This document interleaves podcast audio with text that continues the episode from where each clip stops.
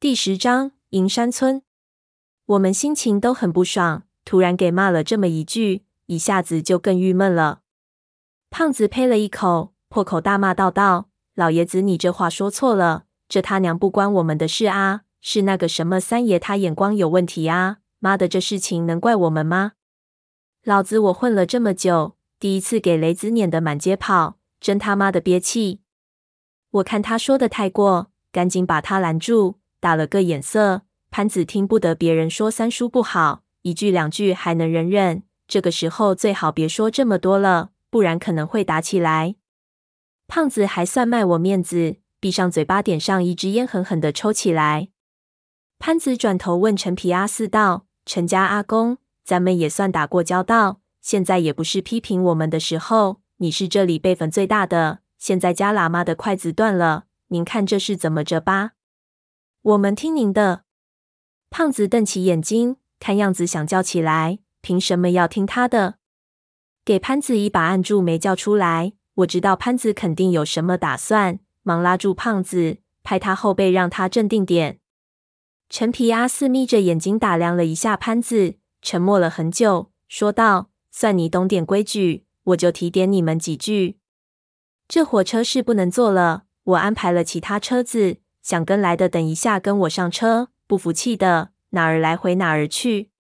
不过我事先告诉你们。”这次要去的地方没那么简单。吴三婶当初找我，就是要我这个老家伙给你们提点着。那地方当今世上除了我，恐怕没第二个人能进去了。胖子冷笑一声：“我呸！老爷子，你别吓唬人。你小胖爷，我什么世面没见过？我告诉你，我们几个上天摘过月，下海捉过鳖，玉皇大帝的尿壶我们都拿着颠倒过。”不就是一个九龙抬尸官吗？能有多厉害？老子过去一巴掌能把里面的粽子打得自己跳出来。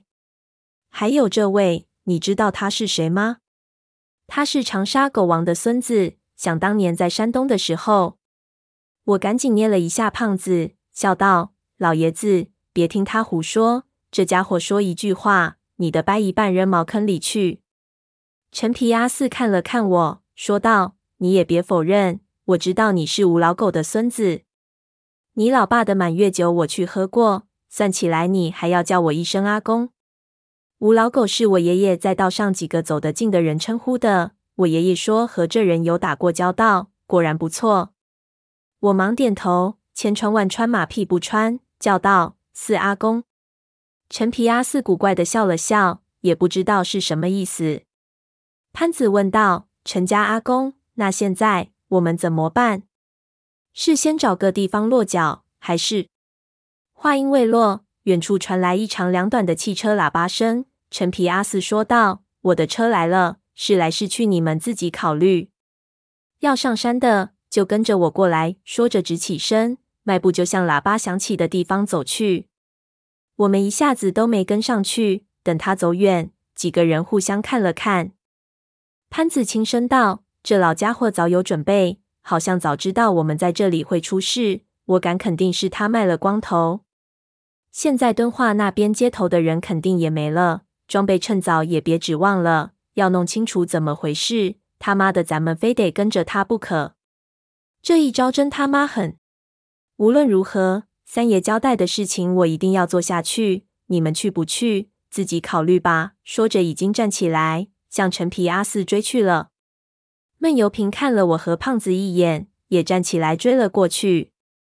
一下子只剩下我和胖子两个。我看了看胖子，胖子也看了看我。胖子问道：“对了，他刚才说的东夏皇帝的九龙台尸官是什么东西？”我摇了摇头，道：“我也不知道。”胖子把烟一掐，想了想，道：“那要不咱们追上去问问？”我失笑了一声，点点头。两个人站了起来，追了过去。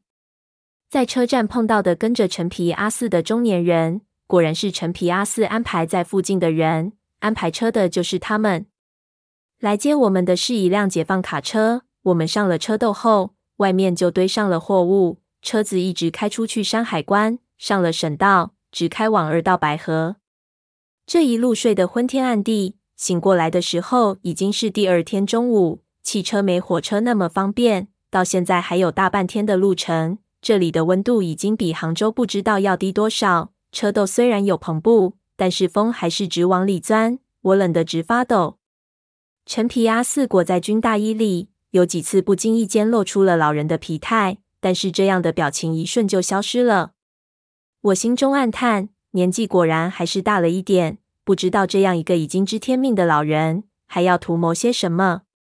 我们商量了进山的进程。按照陈皮阿四从光头那里得来的消息，到了敦化后，我们也是通过汽车进二道白河，然后那里有当地的向导和装备在等着我们。我们从那里再进一个叫栗子沟的小村子，在那个地方，他会透露给我们目的地的信息，然后向导会带着我们去那里。找到地方及出来的事情，就是我们自己的了。栗子沟我们肯定不能去，雷子可能已经守在那里了。而且那地方离二道白河还太近，我们看了看，决定不进栗子沟，直接再进去。里面还有几个村子，开到没路为止。我们不知道光头到底知道多少关于天宫位置的信息。现在他已经不在了，事情自然就难办得多。长白山很大，还有一部分在朝鲜境内，要一寸一寸的找，恐怕也不现实。不过我们推测，既然是去栗子沟，地方必然在它附近。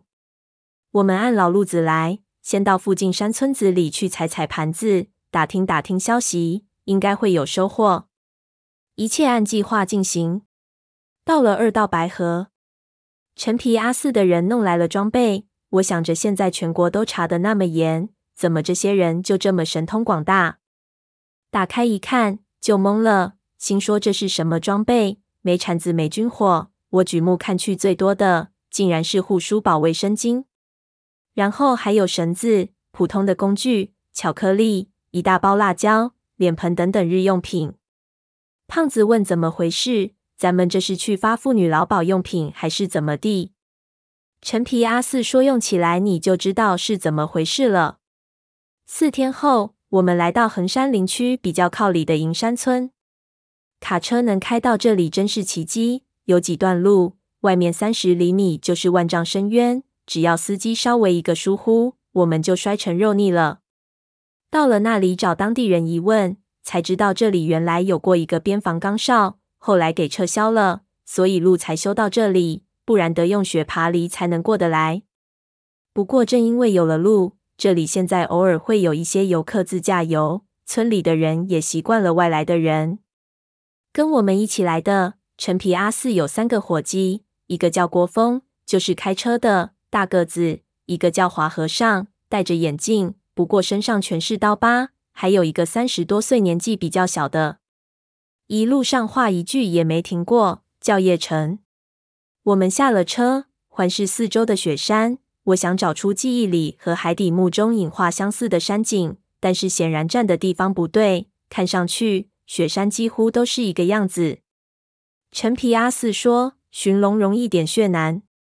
藏经上说，三年寻龙，十年点穴。定一条龙脉最起码要三年时间，但是找到宝眼要十年。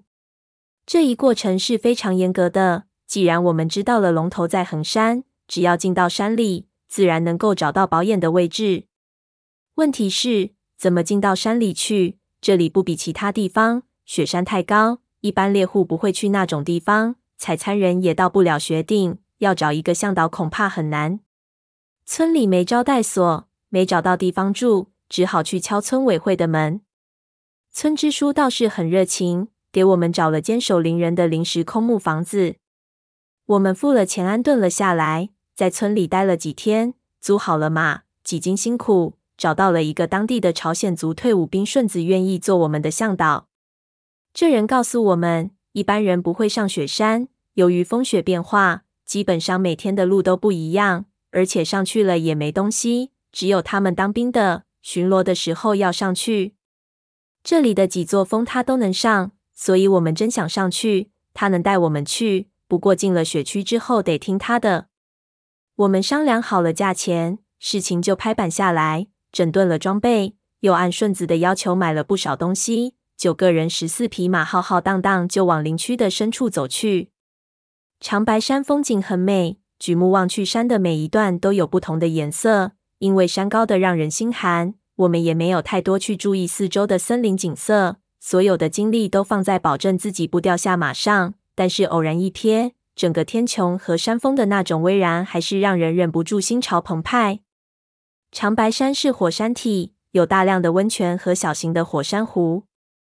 从银山村近邻区，顺着林子工人的山道一直往上四个小时，就是阿盖西湖，朝鲜话就是姑娘湖。湖水如镜，一点波澜都没有，把整个长白山都倒影在里面。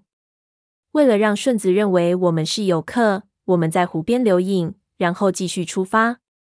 我们刚进去的那一段是在山脉的低部，越往里走，低米那就越陡起来。最后，我们发现自己已经行进在六十度左右的斜山坡上。这里的树都是笔直的，但是地面是斜的，每一步都显得非常惊险。顺子告诉我们，在往上那里面还有个荒村，就是边防哨所在的地方。那里现在已经没人了。我们在那里过第一夜，然后第二天我们就要过雪线了。此时，阿盖西湖已经在我们的下方。我们由上往下俯视。刚才偌大的湖面就犹如一个水池一般大小了。这个时候，我们所有人都发现另一支马队出现在了湖边。这支队伍的人数远远超过了我们，我们觉得有点意外。胖子拿出望远镜，朝下面看了看，然后递给我道：“我们有麻烦了。”